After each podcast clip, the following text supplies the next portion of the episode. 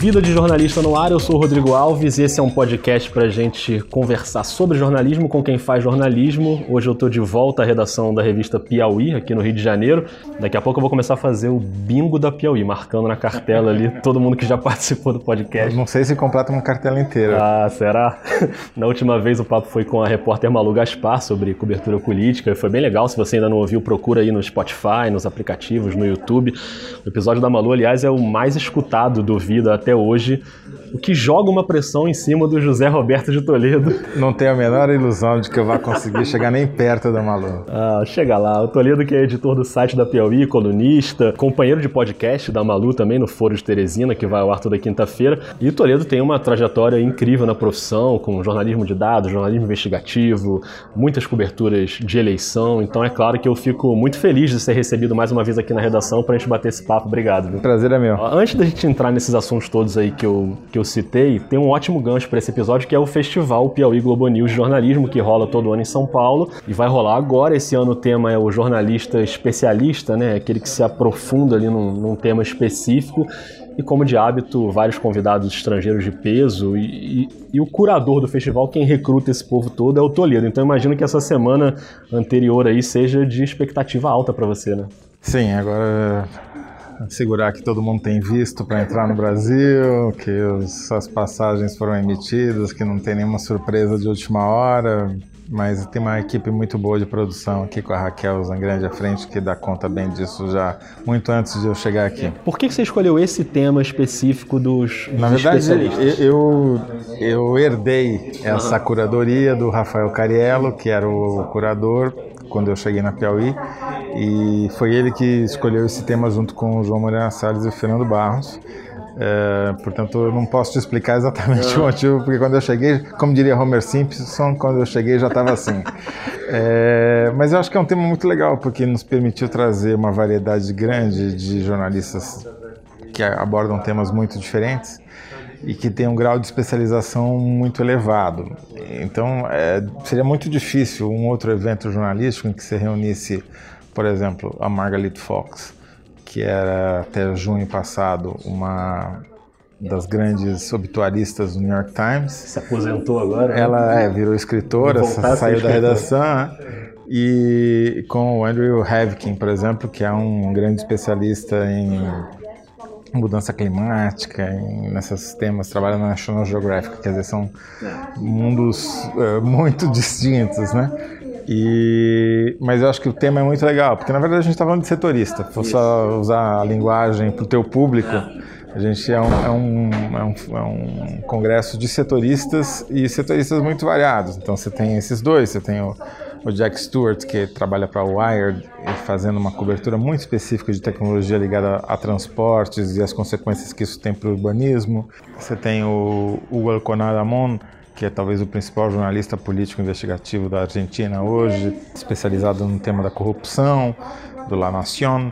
Daí você tem ainda na América Latina um jornalista muito importante na, co do, na cobertura do, da violência na América Central e das migrações para os Estados Unidos, que é o Oscar Martinez, do El Faro, de El Salvador, e por aí vai. Dizer, então temos um, um, muito trabalho pela frente, mas acho que vai ser bem legal. Você está nessa mesa com a Margaret Fox, né? É, os obituários são um tema que especificamente interessa? Assim? Eu, eu escolhi, quer dizer, a gente tentou alocar os entrevistadores conforme as suas especialidades, as suas áreas de familiaridade, mas no meu caso, é, embora eu já tenha editado um livro cujo nome era Vida e Morte em São Paulo, é, a minha especialidade está longe, passa longe dos obituários. Né?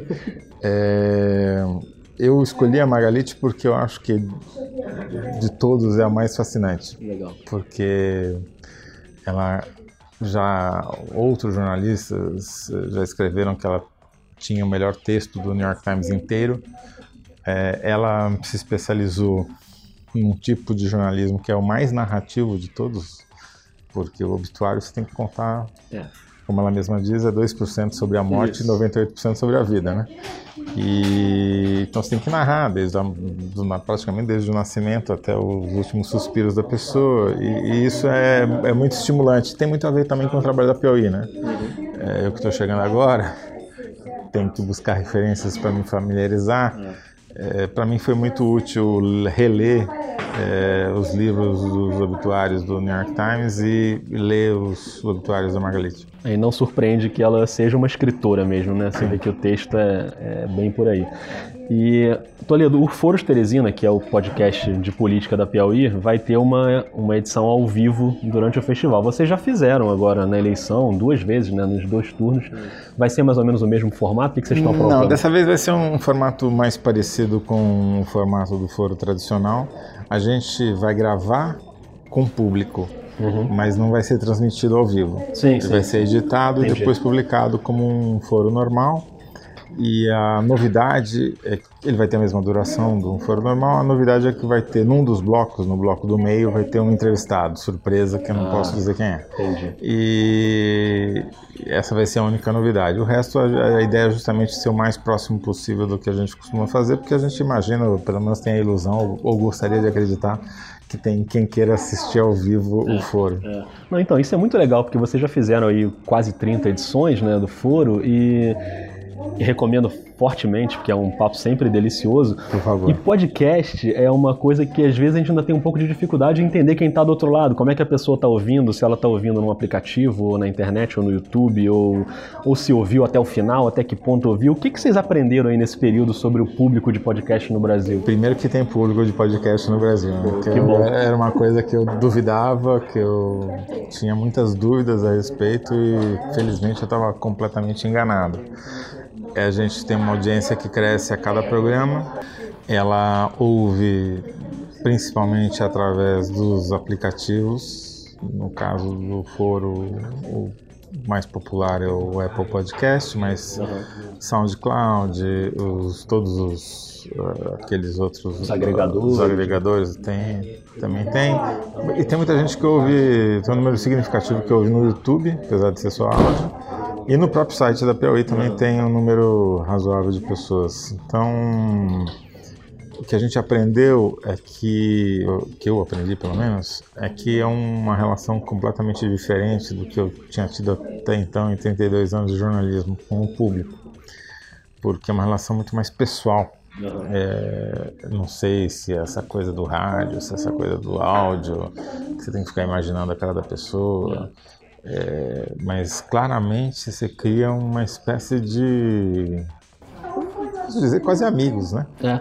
É, que frequentam, ficam esperando toda semana, reclamam se atrasa um minuto a publicação, e mandam mensagem, mandam e-mail, mandam mensagem pelo Twitter. E isso é muito legal, porque te dá um feedback e eu tenho até uma, uma, uma, hipótese de por que, que, se é que a gente faz sucesso, mas se é que, eu acho que em relação às nossas expectativas a gente faz, porque as expectativas não eram muito altas. É, eu acho que minha mulher definiu bem o que, que, por que, que o foro talvez tenha tido esse sucesso. Ele é uma discussão sobre política com pessoas que muitas vezes divergem entre si em vários pontos. Mas que termina para cima com todo mundo rindo e continuando amigo, que é o que não acontece nas mídias sociais, né? Exatamente o oposto do que costuma acontecer nos Facebooks da vida, né? Ninguém rompe relação com ninguém, né? Não, é até porque a gente tem que continuar trabalhando. Mas independentemente disso, a discussão se dá num nível é. que e, e termina sempre com o correio elegante, com o Kinder Ovo, é. É, em tom de brincadeira, e isso cria uma camaradagem que eu acho que é o que está faltando, talvez, nessas discussões sobre política hoje em dia. Verdade. Kinder Ovo, que é um áudio secreto que vocês não sabem o que é, né? Exatamente. Que pega vocês meio de Que só a Malu descobre. A Malu descobre todos. Impressionante. Agora, vocês falam muito sobre política ali, e a política, na sua coluna também, a política é um tema muito ligado à sua trajetória, né? Você tem ideia de quantas eleições você já cobriu? Olha, eu cobri todas as eleições desde 1988 sendo que eu trabalhei ainda de 1985 como foca. Eu estava na faculdade para TV Bandeirantes fazendo uma coisa que não existe mais, que é, que é contagem paralela. Uhum. É, você vê que eu já, já sem querer estava metido com números desde é antes verdade. de virar jornalista de verdade. Dados desde o início. É, eu me lembro perfeitamente de trabalhar no ginásio do estádio do Pacaembu, em São Paulo onde havia um dos pontos de contagem, as células, em papel, né? E minha função era ficar cantando no, pelo telefone os resultados daquela sessão de apuração para para a central da Bandeirantes. Eu terminei, obviamente, sem voz aquela madrugada. E alguma dessas coberturas ficou mais marcada na tua memória? Tem alguma coisa que você destaque? Não só de eleição, mas sei lá, o impeachment do Collor, que você também viu de perto. Olha, uh, em termos de eleição, eu destaco duas. A eleição de 89, que foi a eleição presidencial, primeira eleição presidencial, que foi era, era muito uh, novo pra gente. Imagina, ninguém tinha coberto. Claro, tá. Ninguém na Tava redação. todo mundo estreando, né? É, mesmo o Clóvis Rossi, que era o veterano, que era o meu chefe imediato nessa cobertura, nunca tinha coberto uma eleição presidencial no Brasil. Tinha coberto em vários países, mas não no Brasil. Então, foi uma grande novidade e, e eu aprendi algumas coisas interessantes. Então, a, o jornal A Folha, trabalhando na Folha de São Paulo, na época ela resolveu investir na cobertura de programas de governo. Então, a equipe que o Clóvis Rossi coordenava, que eu fazia parte, a gente tentava fazer um diagnóstico de um determinado tema, um determinado e fazia isso todo dia. Então era um tema por dia. E aí eu via os uh, candidatos ou suas equipes de programas de governo sobre aquele tema específico para dar suporte a. E foi muito legal porque, primeiro que assim, é, a gente criou um problema, é chamado imposição de problemática, né? É, eu me lembro de chegar no comitê do Paulo Maluf e ah, então, doutor Paulo, vim aqui cobrir o programa de governo, queria saber quem está coordenando o seu programa de governo. Ele falou, programa de governo? Ah, isso aí. Miguel, era o Miguel Colassona, que já morreu. Vem aqui, você que não está fazendo nada, vem Foi nomeado na minha frente coordenador do programa de governo. Muito bom. Essa era um pouco a. É, e, e, obviamente nada do que eles falaram se cumpriu, né? Porque eu cobri o, o, é, justamente o programa de governo do Collor e não tinha nada sobre confisco, nada, nada do que ele fez. Ele, tudo surpresa, né? Foi tudo improvisado depois da eleição, entre a eleição e a posse. Né? E a única coisa que deu certo foi que quando a gente foi conhecer a equipe do programa de governo, que era já a equipe da Zélia, uhum. o Clóvis Rossi de brincadeira falou: não, esse daqui vai ser presidente do Banco Central, esse daqui vai ser ministro da Fazenda, aquele ali vai ser secretário do Tesouro.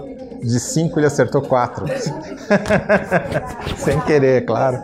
Mas, enfim, para jornalista tá bom. É, faz sentido. E essa última eleição presidencial que foi completamente diferente de tudo que a gente já viu quebrou todos os paradigmas que a gente construiu ao longo desses anos sobre a importância do tempo de televisão, a importância da montagem de alianças partidárias amplas sobre a capilaridade das campanhas, a infraestrutura, o dinheiro, tudo isso ruiu né, nessa eleição presidencial e foi bacana poder ter completado esse ciclo aí de 30 anos e, e ver uma coisa se construir, um modelo se construir e derreter depois. Verdade. E, e, uma coisa também que você acompanha muito de perto há muito tempo é pesquisa eleitoral, né? Sim. Que é, eu lembro que no, no primeiro turno eu estava conversando com amigos no grupo do WhatsApp lá dos amigos e vendo o foro ao vivo.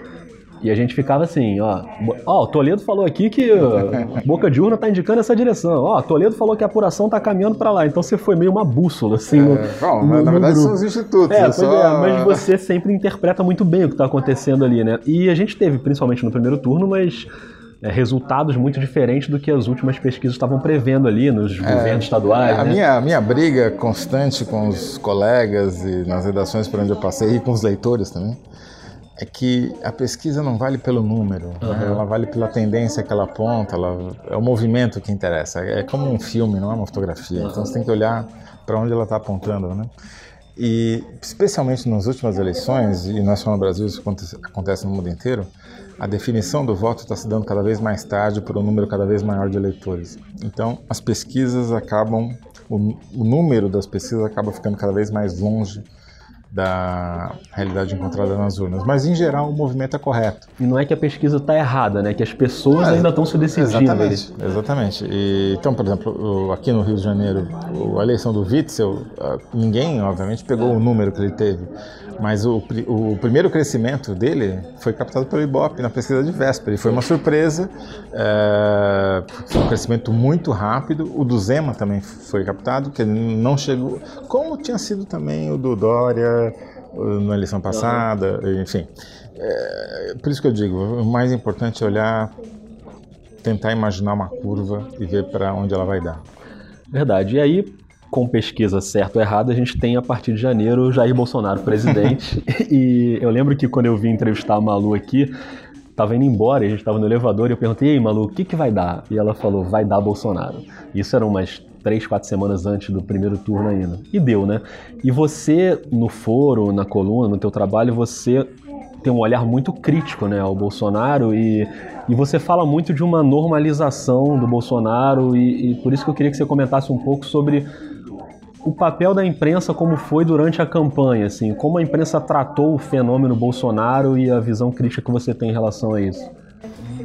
Eu acho que a gente perdeu, né?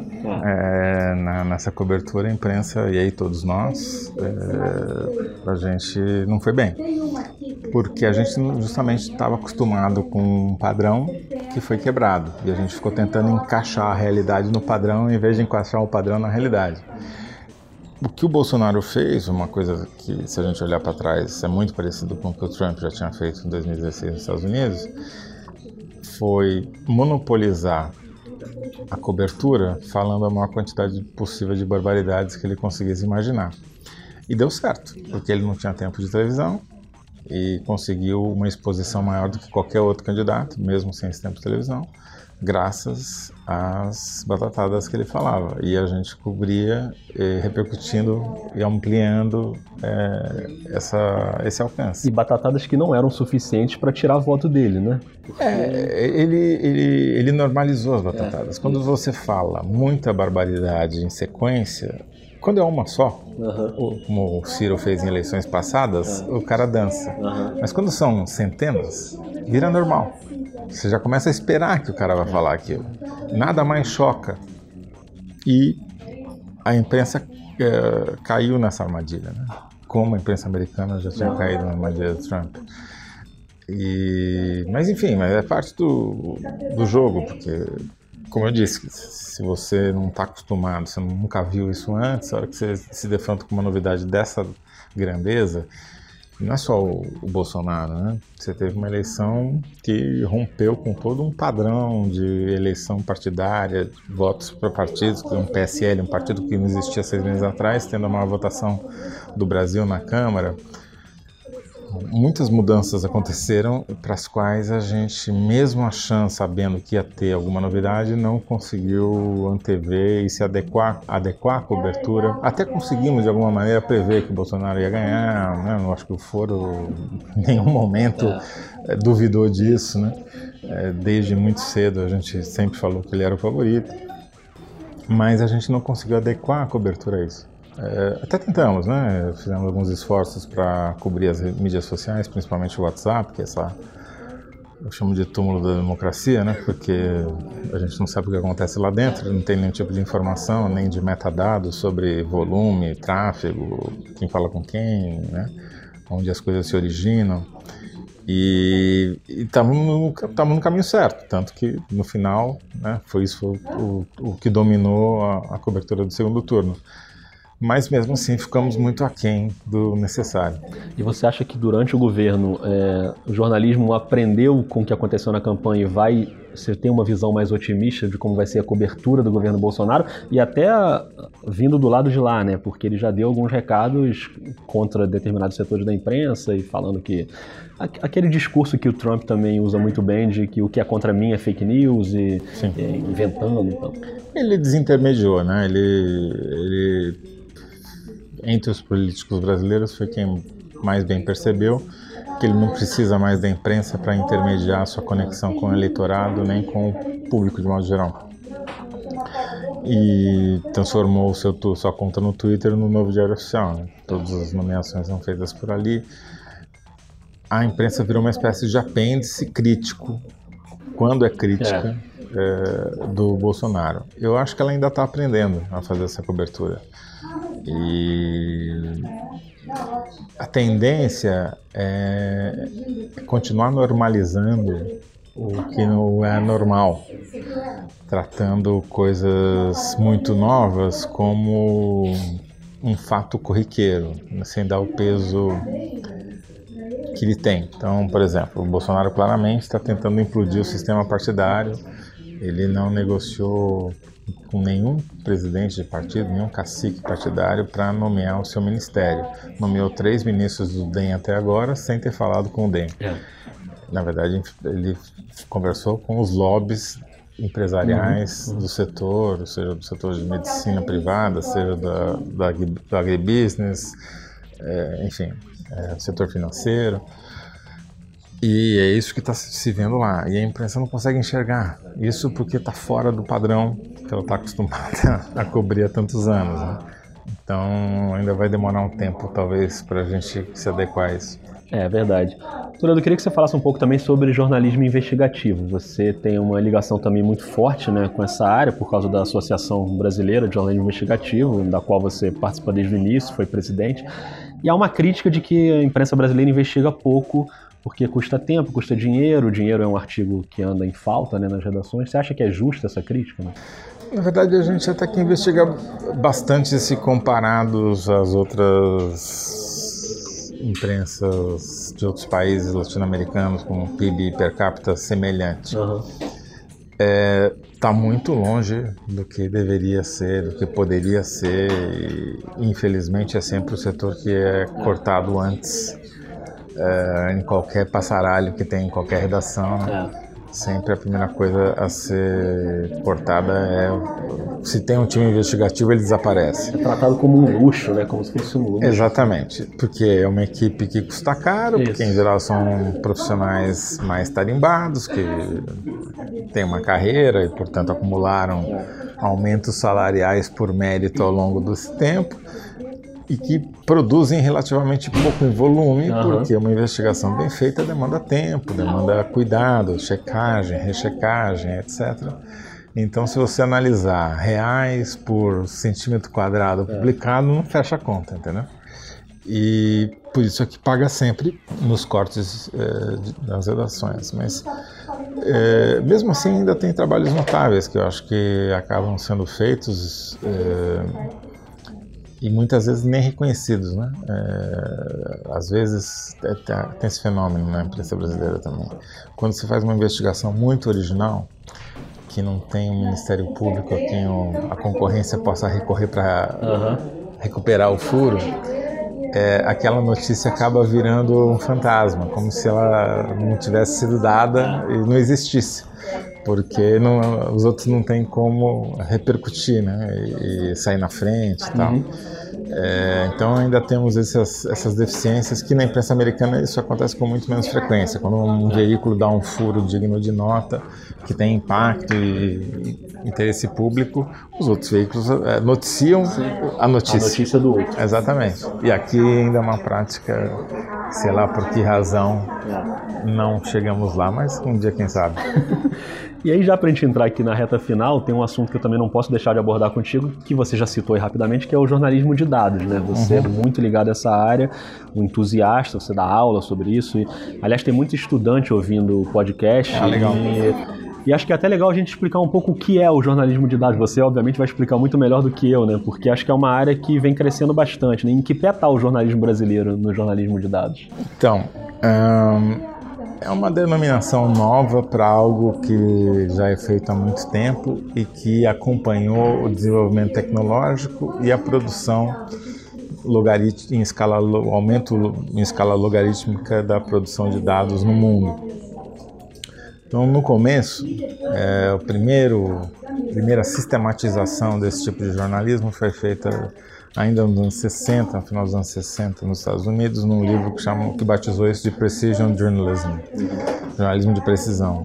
Depois mudou o nome para uh, Computer Assisted Reporting quando os computadores entraram nas redações americanas nos anos 90 que, que significa isso? Usar o computador. Na época significava usar o computador não só como uma máquina de escrever de luxo, mas também como um instrumento de pesquisa e de sistematização de dados e de análise de dados usando programas de tabulação, planilhas eletrônicas, programas de banco de dados, depois da internet. Tal.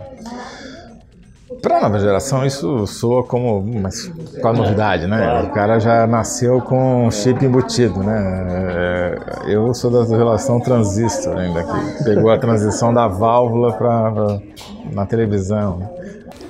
E à medida que esses dados foram se avolumando e chegando, saindo da casa dos mega, dos giga para os terabytes, aí não bastava mais você tentar resolver isso com uma planilha eletrônica, porque tem um milhão de linhas do Excel e não vai além disso. Né?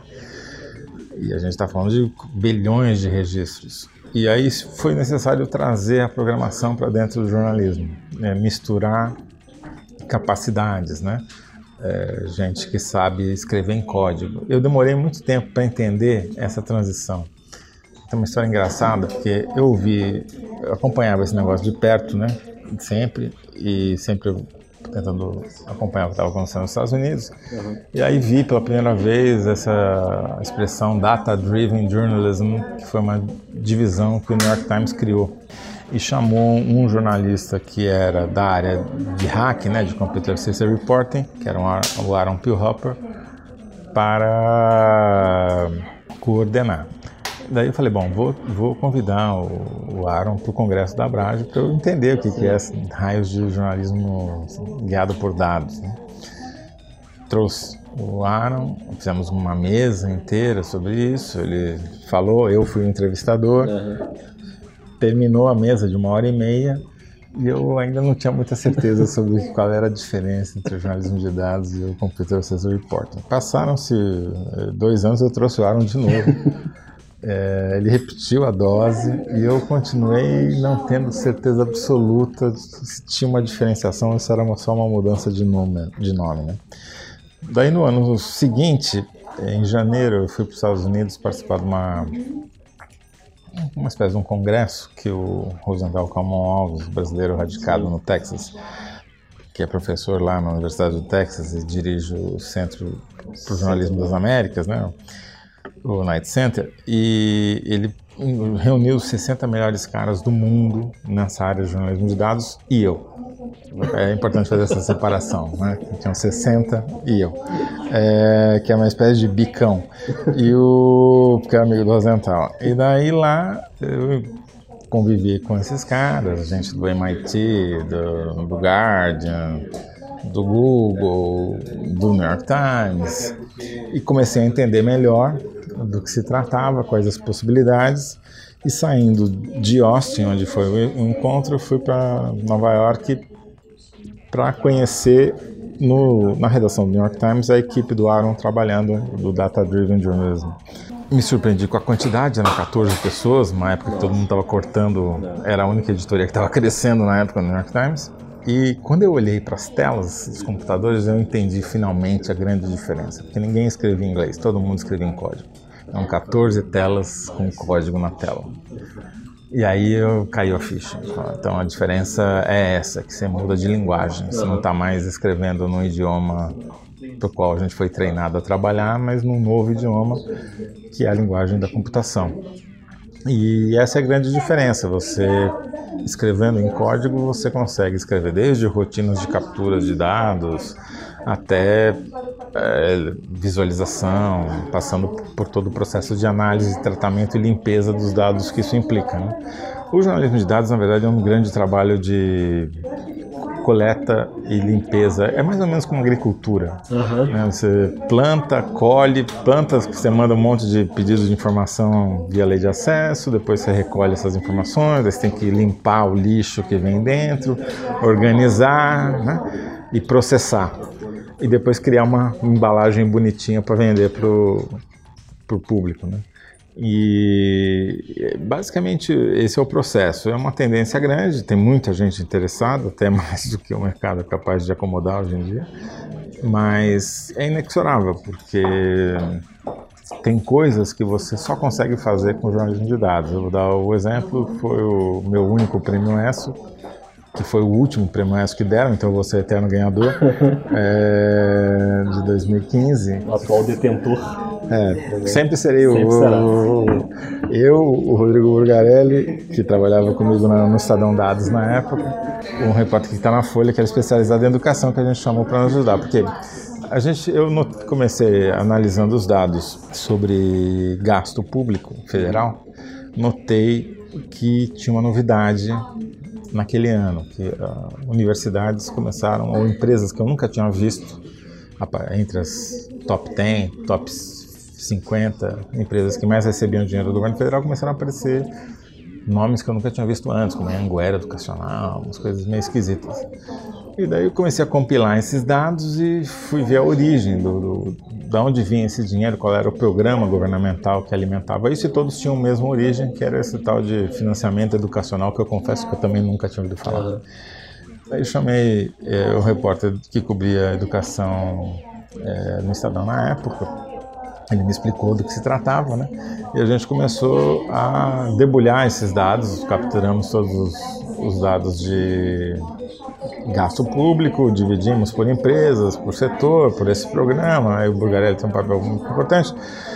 Identificamos que era o FIES, que tinha tido uma mudança absurda, que tinha saído de 1 bi para 2, para 4, para 8, para 14 em pouquíssimo tempo, que as faculdades não tinham aumentado as vagas, só tinham securitizado os seus alunos para evitar o calote, portanto, eles tinham transferido o calote deles para o governo federal passava a arcar com o não pagamento das dívidas.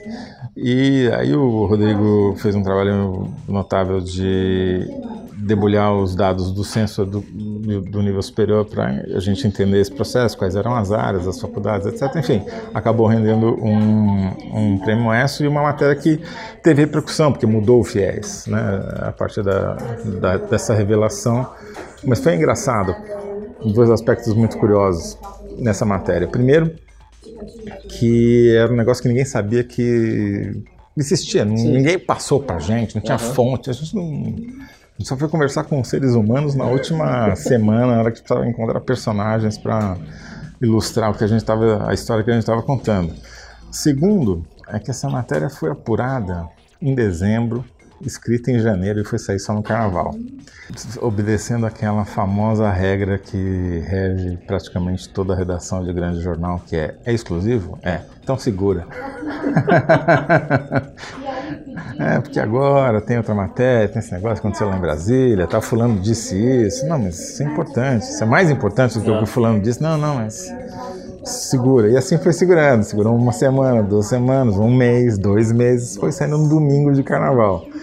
E eu acho que se o Hélio Gaspari não tivesse lido e comentado e repercutido, é, talvez ela não tivesse tido a, a, repercussão que teve. Embora tenha tido um destaque na capa do jornal, eu acho que foi graças à concorrência que, infelizmente, o trabalho acabou sendo lido por mais gente. O Hélio Gaspari não foi pular carnaval, leu a matéria. Infelizmente, ele odeia carnaval e... Quer dizer, não sei se odeia, até, para, consta que ele até já, já pulou um dia, mas naquele domingo ele leu Estadão.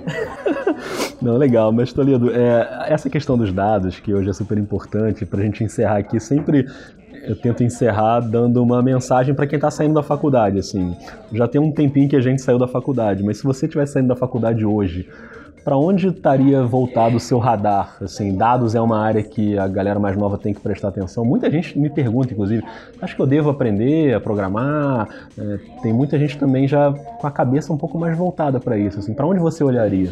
Programar, eu acho que talvez seja o último, o último degrau. O mais importante para mim é entender a linguagem numérica, uhum. entender ordem de grandeza, entender proporção, é, tem um raciocínio matemático que vai te ajudar para tudo no jornalismo, né? Porque tudo se reduz à matemática. É. Cobertura de esportes, a cobertura de artes. Sim. Você vai ter que dizer se aquele filme teve mais ou menos, calcular uma, fazer uma regra de três para saber.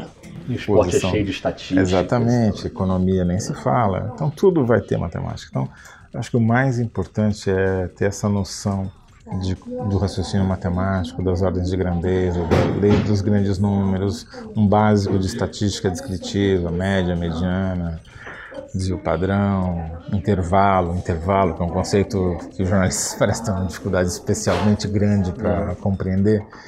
É, isso eu acho que é mais importante, porque o resto você arruma. Se você precisar, você arruma um programador. No tempo, tem mais sobrando hoje em dia programador. Então, é, mas se você não souber o que você quer, você não conseguir interpretar os números, você não vai nem conseguir traduzir para o programador aquilo que ele precisa fazer. Outro campo que eu acho que, sem fazer média, mas eu acho que eu acho que está me surpreendendo é o campo de podcast mesmo. Eu acho que essa produção de material em áudio para consumo digital, sem passar pelo rádio, é uma coisa que está me surpreendendo mais do que qualquer outra coisa recentemente. E permite uma interação com o público que talvez nenhuma outra mídia é, permita e cria um, e é, um, e é um, uma interação positiva, né? não é essa interação infelizmente negativa dos, das caixas de comentário e da, das mídias sociais. Infelizmente no foro é, praticamente tende a zero os comentários é, preconceituosos. É, ou, e, e, tem muito comentário que ajuda a gente a, a definir pauta, enfim. Que bom, que bom. Toledo, queria te agradecer demais pelo papo. Acho que a gente falou aí, a gente passou por vários assuntos. E olha que a gente não falou sobre um assunto importantíssimo que é o Java Porto. que a gente poderia ficar horas aqui Poderíamos. falando. Mas quem quiser saber mais sobre o Java Porto tem que ouvir o foro, porque é um Exatamente. assunto recorrente. Então, Foro de Teresina toda quinta-feira. E acompanha o Toledo também no site da Piauí, na revista e no festival. Queria que você terminasse convidando o povo aí para o festival. Por favor, por favor, precisamos de você. ouvinte do Rodrigo, vá lá prestigiar o festival Piauí Globo News de Jornalismo, que acontece nos dias 1 e 2 de dezembro no Colégio Dante Alighieri, em São Paulo. As inscrições são feitas através do site da Piauí. Você pode comprar ingresso para um dia ou para os dois dias, daí tem desconto. Pode assistir no sábado a gravação do com público do Foro de Teresina, além de ver é, oito dos mais interessantes jornalistas, setoristas, especialistas que há no mundo falarem sobre suas profissão e seu dia a dia. Então, Espero vocês lá. Muito bom. Estarei lá em São Paulo e a gente vai trocar muita ideia por lá também. Então, Toledo, muito obrigado. Assim a gente encerra aí mais um episódio do Vida de Jornalista. Se você curtiu, indica para alguém que você acha que pode curtir também. Deixa a sua avaliação nos aplicativos, deixa seus comentários. Segue a gente lá no Twitter, no arroba vida jornalista. E a gente volta na semana que vem. Obrigado e até mais. Valeu.